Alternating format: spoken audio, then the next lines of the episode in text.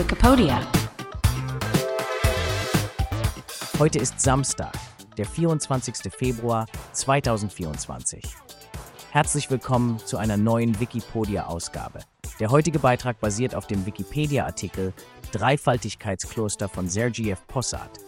Wie immer wird der Podcast von einer KI generiert und vorgetragen. Viel Spaß beim Zuhören. Das Dreifaltigkeitskloster von Sergiev Possad. Geistiges Zentrum des russisch-orthodoxen Glaubens. Hallo, liebe Zuhörerinnen und Zuhörer. Heute tauchen wir gemeinsam in die Geschichte und Bedeutung eines ganz besonderen Ortes ein, dem Dreifaltigkeitskloster von Sergiev Possad. Wisst ihr eigentlich, wie bedeutend dieses Kloster für die russisch-orthodoxe Kirche ist? Lasst uns das gemeinsam herausfinden. Das Dreifaltigkeitskloster befindet sich in der Stadt Sergiev Possad, etwa 70 Kilometer nordöstlich von Moskau. Es ist auch bekannt unter dem Namen Troize Sergieva Lavra, was so viel bedeutet wie Dreifaltigkeits Sergius Lavra. Aber was genau ist eine Lavra?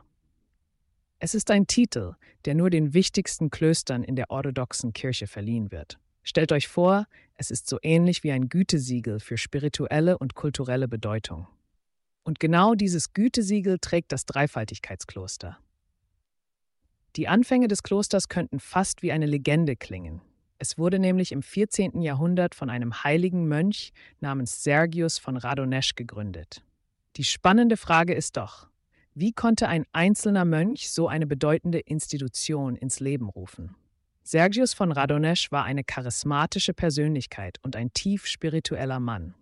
Seine Frömmigkeit und sein Bestreben, ein einfaches Leben in Einsamkeit und Meditation zu führen, wirkten anziehend auf viele Gläubige. Die Geburt des Klosters selbst war eigentlich ganz bescheiden. Zuerst war es nichts weiter als eine einfache Holzkirche, die dem heiligen Dreifaltigkeitsgeist gewidmet war. Aber mit der Zeit wuchs die Gemeinschaft und das Kloster und damit auch seine Bedeutung.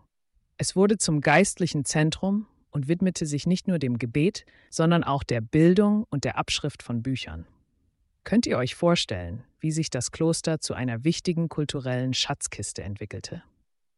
Während seiner Geschichte hat das Dreifaltigkeitskloster viele Höhen und Tiefen erlebt. Im 15. Jahrhundert wuchs es unter der Leitung des Abtes Nikon, eines Schülers von Sergius von Radonesch, zu einem mächtigen religiösen Zentrum heran. Nicht nur das, es spielte sogar eine Schlüsselrolle bei der Einigung der russischen Lande. Aber wie genau hat es das gemacht? Nun, es diente als Vermittler zwischen verschiedenen Fürstentümern und unterstützte den Moskauer Großfürsten. So half es mit, das Zentrum der russischen Macht zu stärken. Aber wie bei vielen historischen Einrichtungen überlebte auch das Dreifaltigkeitskloster verschiedene Krisen. Einerseits war es das Ziel von polnischen und litauischen Invasionsarmeen im 17. Jahrhundert. Stellt euch vor, die Mönche mussten das Kloster verteidigen wie eine Festung. Andererseits erlebte das Kloster auch dunkle Zeiten während des Sowjetregimes. Während dieser Periode wurde die Religionsausübung stark unterdrückt und das Kloster zeitweise sogar geschlossen und in ein Museum umgewandelt. Könnt ihr euch das vorstellen? Trotz dieser Widrigkeiten hat das Dreifaltigkeitskloster überlebt und ist heute ein lebendiges Zentrum der russisch-orthodoxen Kirche. Es ist nicht nur ein Ort des Glaubens, sondern zieht auch zahlreiche Pilger und Touristen an. Wollt ihr wissen, was die Besucher dort erwartet? Sie können prächtige Kathedralen und Kirchen bewundern, darunter die Dreifaltigkeitskathedrale, die von Sergius von Radonesch selbst gegründet wurde. Diese Kathedrale beherbergt eine Ikone der Dreifaltigkeit, die von Andrei Rublev gemalt wurde, einer der berühmtesten Ikonenmaler überhaupt. Ein weiteres Highlight ist die Marie Entschlafenskathedrale, die die Grablege russischer Zaren und Kirchenführer ist.